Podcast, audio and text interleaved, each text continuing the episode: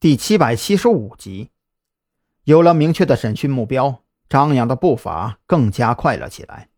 按照小王当时的估算，安定剂附带的安眠效果应该也快过去了。根据注射的药量保守估计，那帮人醒过来会有一到三个小时的清醒时间。你跑哪儿去了？让我一顿好找。就在张扬垂着头各种寻思的时候，蓝雨桐的声音在他耳边响起。我只查到了三个人的银行账户信息，一共有五张银行卡，余额最少的一张卡也有三千多块。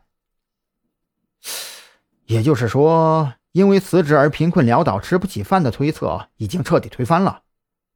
张扬倒吸了一口冷气，他现在对那些人口中的那个东西越发好奇起来，到底是什么邪乎的玩意儿，能够让人从主观意识上拒绝吃饭？活生生把自己饿成这个鬼样子，至少从目前我们掌握的情况来看是这样的。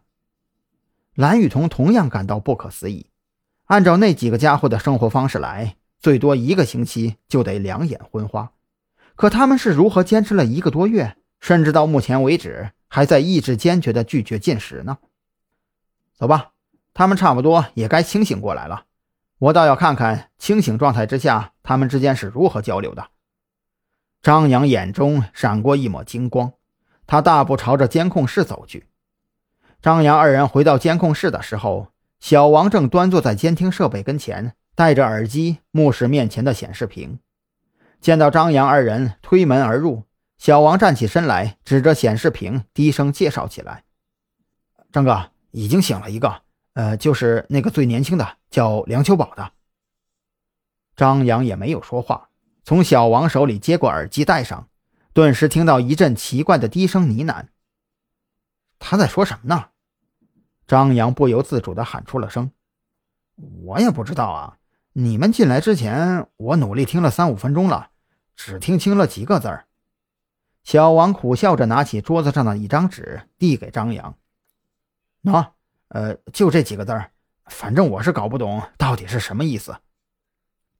从小王手里接过那张 A4 纸，张扬仅是看了一眼，就觉得满头黑线，上边写着“回来”“孟婆”之类的词语，甚至还有些涂改的痕迹。看样子啊，也是小王通过半听半猜给写出来的。这是什么玩意儿？蓝雨桐伸长脖子看了一眼，当即咧嘴苦笑：“孟婆。”我说：“小王，你确定你的耳朵不需要去医院看看？” 兰姐，别闹了。小王感觉到一阵淡淡的忧伤袭上心头，他这会儿压根没心情跟蓝雨桐开玩笑。